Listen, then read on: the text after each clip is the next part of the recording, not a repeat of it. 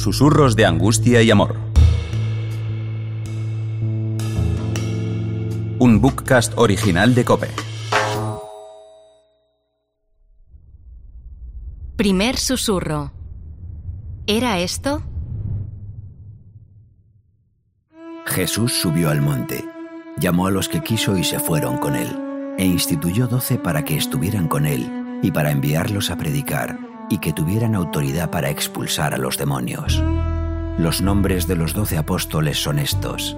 Primero Simón, llamado Pedro y su hermano Andrés, Santiago el de Cebedeo y su hermano Juan, Felipe y Bartolomé, Tomás y Mateo el publicano, Santiago el de Alfeo y Tadeo, Simón el cananeo y Judas Iscariote, el que lo entregó.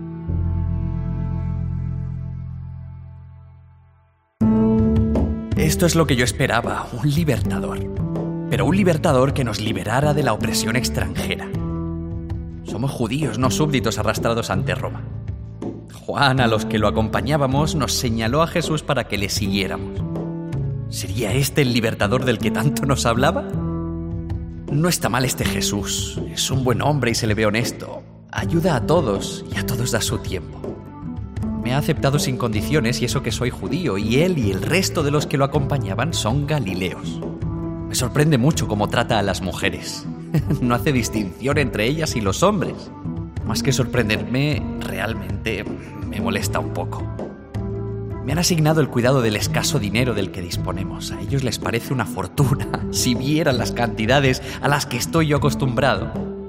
Un hombre de negocios como yo no se impresiona con la cantidad de dinero que llevo en la bolsa. Eso sí, cuidaré de él porque es el dinero de todos. Lástima que no pueda invertirlo en algún negocio de pescado.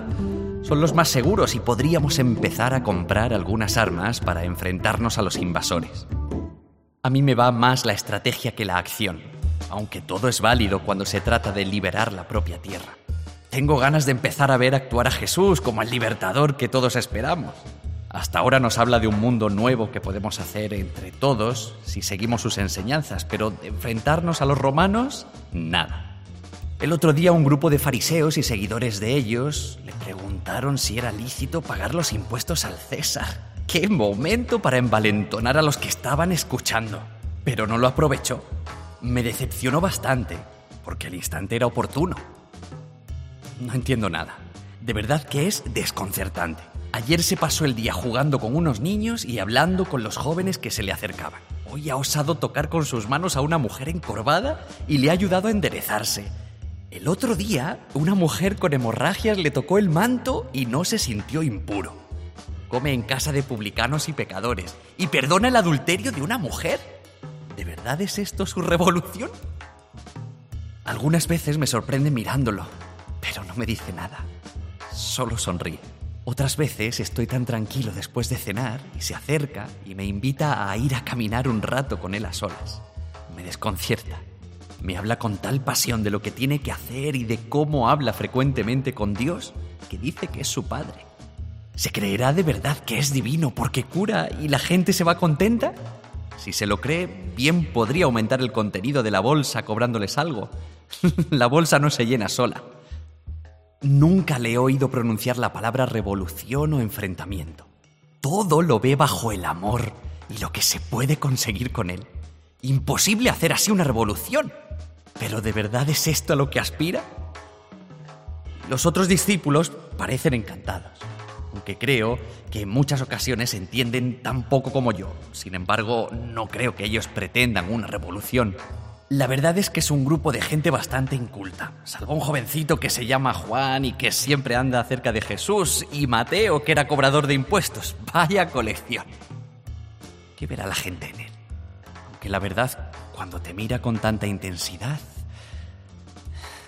dice tanto sin palabras. Se acerca la fiesta de la Pascua y estamos de preparativos. Todos los años, desde que lo conozco, es igual. Gente por todos lados. No entiendo nada. Después de todo es una fiesta familiar. Este año espero estar solo los que lo acompañamos habitualmente. María, su madre como es natural, y habrá que soportar también algunas mujeres. Me inquieta el ambiente tan revuelto que hay. Aunque no entiendo mucho a Jesús, no quiero que le pase nada. Tendré que pensar en algo.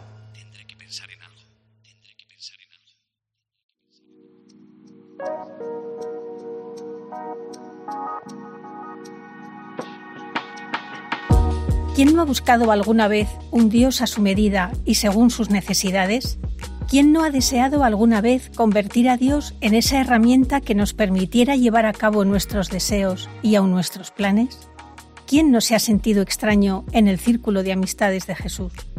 La revolución de Jesús de Nazaret es mucho más sutil y a la vez mucho más práctica. No se trata de eliminar a los otros, ni siquiera de ignorarlos, mucho menos de vencerlos, pero sí de convencerlos más que a través de las palabras por medio del comportamiento al que nos invita Dios a través de su Hijo. No hay revolución más completa, efectiva y transformadora que nuestro propio cambio interior. La clave, cambiar al modo Jesús y no pretender que Jesús cambie su forma de actuar al modo yo. Susurros de Angustia y Amor es un bookcast original de Cope.